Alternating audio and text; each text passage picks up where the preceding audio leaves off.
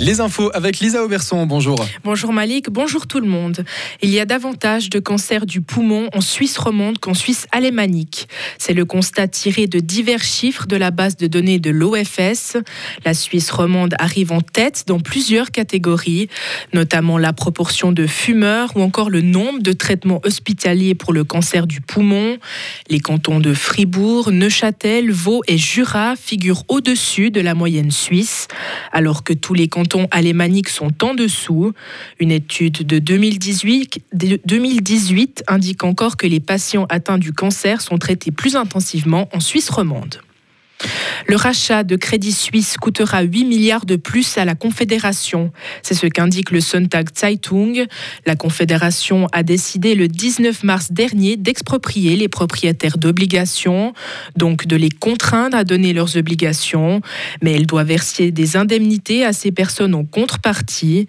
La valeur de ces obligations est de 8 milliards de francs. Les CFF renforcent leurs mesures de protection.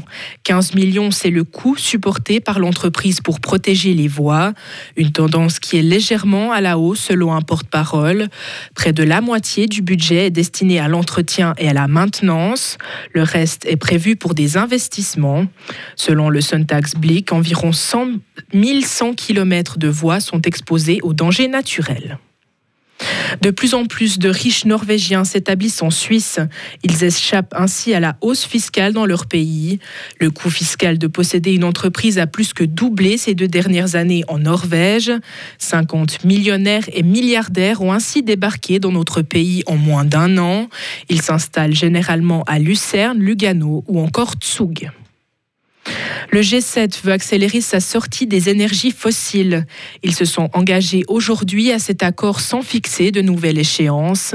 Ce nouvel objectif a été annoncé dans un communiqué commun.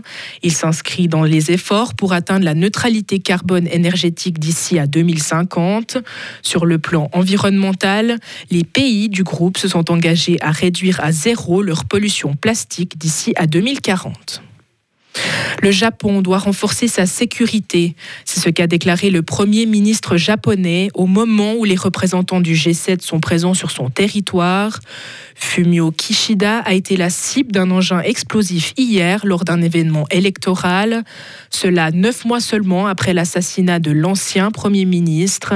L'archipel avait déjà été forcé de revoir son ensemble de mesures. Les dispositifs de sécurité de personnalités publiques sont jugés trop légers et des dizaines de civils sont morts au Soudan. Les combats entre armées et paramilitaires secouent de nombreux quartiers de la capitale. De fortes explosions font trembler les immeubles et les fenêtres. L'armée a aussi annoncé avoir incendié des avions civils. Dans ce contexte, de nombreuses victimes n'ont pas pu être transportées vers les hôpitaux. Les appels au cessez-le-feu se sont multipliés de la part de puissances internationales.